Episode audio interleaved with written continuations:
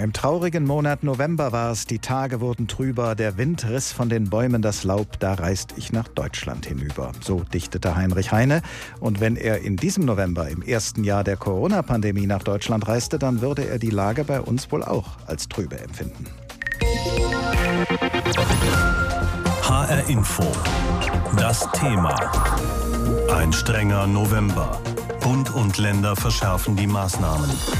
Restaurants und Cafés dürfen nur noch Speisen und Getränke zum Mitnehmen anbieten. Profisport muss ohne Publikum auskommen, ohne Publikum an den Sportstätten.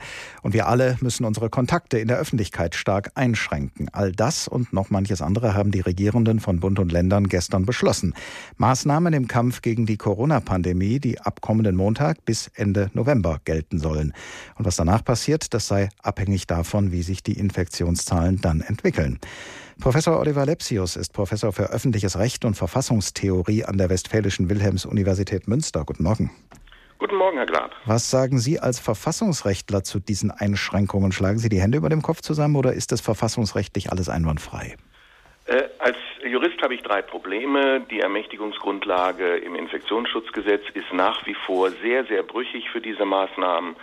Ähm, da gehen wir auf dünnem Eis. Äh, zweitens, die Verhältnismäßigkeit ist äh, außerordentlich fraglich. Es gibt eben nicht unbedingt eine Evidenz dafür, dass die Betriebe und ähm, Bereiche, die jetzt äh, betroffen sind, auch tatsächlich zum Infektionsgeschehen wirklich beitragen. Und wenn das äh, nicht nachgewiesen wird, dann sind solche Maßnahmen unverhältnismäßig. Und drittens, äh, ich habe jetzt nach einem halben Jahr ähm, ein grundsätzliches Problem mit dem Umstand, dass äh, unsere allgemeinen Freiheiten durch einen Exekutivausschuss geregelt werden aus Ministerpräsidenten unter Moderation der Kanzlerin.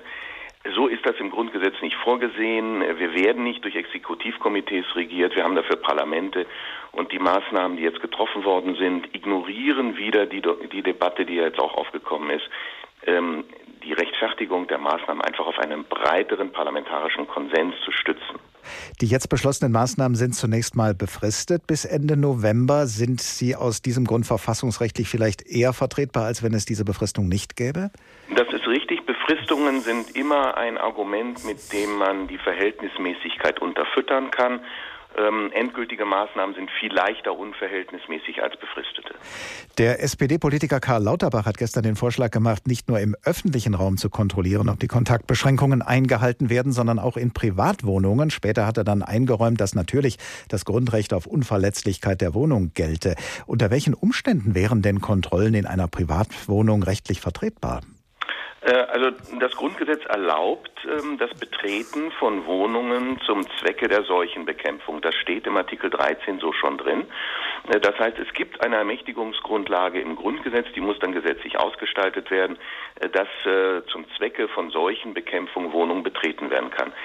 Im Einzelnen ist es dann noch etwas komplizierter, weil wir mit dieser ähm, Ermächtigung eigentlich meinen, dass jemand in eine Wohnung muss, um da zum Beispiel zu desinfizieren, weil sich dort Erreger aufhalten. Hier werden aber eigentlich nicht Erreger in Wohnungen bekämpft, sondern es werden Menschen kontrolliert. Und insofern ist dann die Frage wieder zweifelhaft, ob diese Ermächtigung, die ja eigentlich einen räumlichen Bezug hat, auch auf persönliches Verhalten in den Räumen äh, erstreckt werden kann. Problem haben wir auch in anderen Zusammenhängen schon mal gehabt, verfassungsrechtlich. Da ging es so um Lauschangriffe. Äh, und äh, da war auch doch sehr fraglich, ob äh, Verhalten in Wohnungen kontrolliert werden kann. Ähm, insofern ist das eine juristisch schwierige Frage und ich würde es also als Rechtsberater der Bundesregierung nicht raten, diese Sache verfassungsgerichtlich auszureizen. Nun sollte man vielleicht dazu sagen, dass Karl Lauterbach, den ich eben zitiert habe, nicht nur Politiker ist, sondern von Haus aus auch Arzt. Er also gesundheitliche Risiken wahrscheinlich besser einschätzen kann als zum Beispiel Sie oder ich. Würden Sie denn als Verfassungsrechtler so etwas wie einen gesundheitlichen Notstand anerkennen, der uns zwingt, Eingriffe in unsere Rechte bis zu einem gewissen Grad hinzunehmen? Also äh, von Notstand äh, zu reden ist in unserer Verfassungsordnung äh, unangemessen. Wir haben nur den Verteidigungsfall, sonst kennen wir keinen Notstand. Es gibt noch einen Katastrophenfall, da geht es aber eher um Naturkatastrophen. Deswegen ist dieses Wort juristisch völlig unangemessen. Es ist ein politischer Begriff, aus dem sich juristisch gar nichts ableitet. Rechnen Sie damit, dass Teile der jetzt beschlossenen Maßnahmen von Gerichten für unverhältnismäßig und deshalb für unwirksam erklärt werden? Also damit darf man rechnen aus zwei Gründen. Ähm, wir haben zum Beispiel, um das konkret zu machen, jetzt die Schließung von äh, Theatern und Museen. Ähm, diese Maßnahme müsste verhältnismäßig sein und dazu müsste erst einmal nachgewiesen werden, dass Theater und Museen Infektionsherde sind. Ähm, also ich verfüge jetzt nicht über entsprechende Zahlen, dass sich Menschen beim Theaterbesuch tatsächlich in einer signifikanten Zahl angesteckt haben.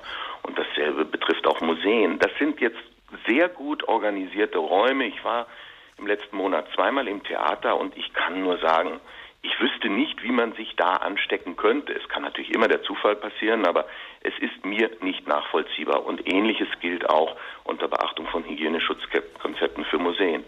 So, äh, wie sollte man denn jetzt eine, ein, eine Schließung von Theatern und Museen rechtfertigen, wenn es gar keine Evidenz gibt, dass diese Schließung das Infektionsgeschehen reduzieren kann? Und wenn das so ist, dann werden Gerichte das natürlich auch aufheben.